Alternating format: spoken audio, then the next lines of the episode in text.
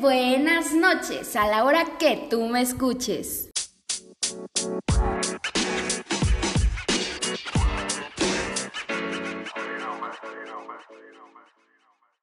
Bienvenidos a este su podcast favorito con su locutora favorita, ¿cómo? ¿Qué? ¿Quién? Carol Morán, un estudiante de primer semestre de enfermería. Eres tan... Impactante, inspirador. chiquito. ¡Claro! Soy de bolsillo para su conveniencia. Si viniera en tamaño normal, tu vaca moriría de miedo. Un gusto tenerlos aquí. Bueno, el día de hoy vamos a hablar de la norma 014-SSA2-1994 para la prevención, detección, diagnóstico, tratamiento, control y vigilancia epidemiológica del cáncer cervicouterino.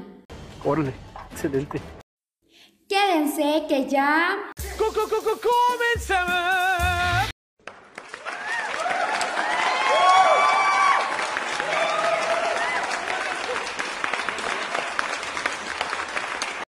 Bueno, pues vamos a empezar definiendo el cáncer cervicouterino, que es un tumor maligno que se desarrolla en la parte inferior del útero.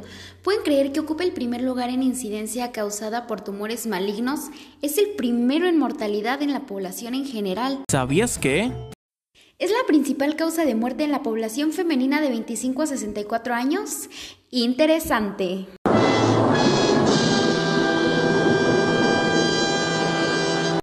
Debido a la magnitud que muestra en nuestro país, se considera un problema de salud pública, ya siendo necesaria una colaboración y coordinación tanto de los sectores públicos, privados y sociales para afrontar este padecimiento. Pero díganme, ¿ustedes qué opinan? Bueno, pues para empezar un poquito más de lleno con esta norma, pues ¿para qué se hizo? ¿Cuál es su fin, su objetivo? Bueno, pues es informar los principios, políticas, estrategias y criterios de operación para la prevención, diagnóstico, tratamiento, control y vigilancia epidemiológica del cáncer cervicouterino. Para, para, que este es mi momento. ¿Qué? ¿Quién es? ¿Quién anda por ahí? ¿Cómo que quién? ¿Cómo que quién? Papá Pancho Marcial. Hora del dato curioso. Saludos a la gente que nos acompaña de parte de su amigo Papá Pancho Marcial. Un gusto estar aquí y suelta lo que ya camina con ustedes, el dato curioso. Existe un mito que dice que el cáncer cervicouterino no puede ser prevenido, pero esto es verdad o mentira.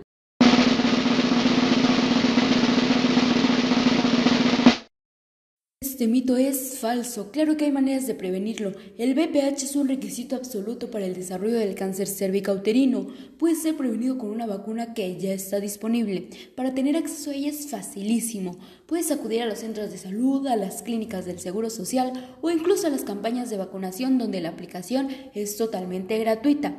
Así es amigos, totalmente gratuita. Vacúnense por su salud.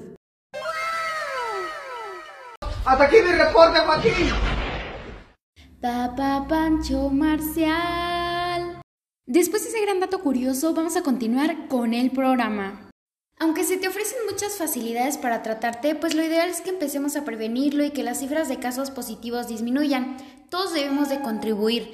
Por parte de las instituciones de salud se realizará mediante la promoción de la salud, la vacunación y la detección oportuna, que están orientadas a disminuir los factores de riesgo como la edad o la actividad sexual. Personal de salud tiene un papel importantísimo, pero el autocuidado es primordial. Corre a tu clínica, que esta vida es única, no te cuesta nada, así que vente de volada. Eres importante y tienes que cuidarte, solamente tienes que checarte.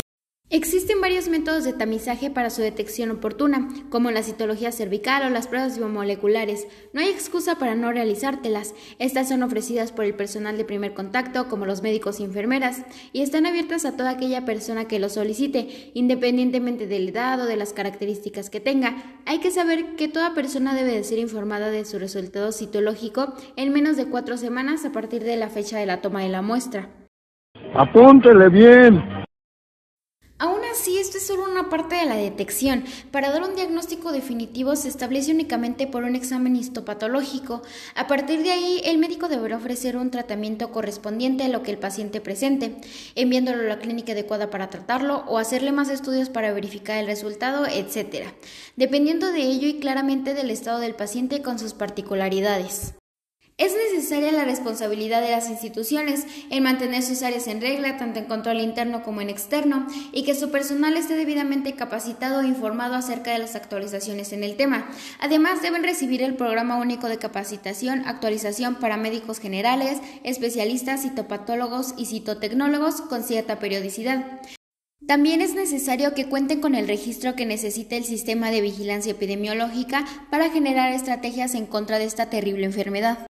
Bueno, y básicamente de esto trata la norma 014. Díganme qué les pareció, si se les hace importante o no. Esta está muy generalizada, la verdad. Pero con esto concluimos el día de hoy. Recuerden vacunarse contra el VPH y hacerse pruebas de detección en forma periódica. Hasta la próxima. Sí, sí, esto se terminó. Bye. Eso es, eso es todo, amigos. Hasta aquí mi reporte, Joaquín.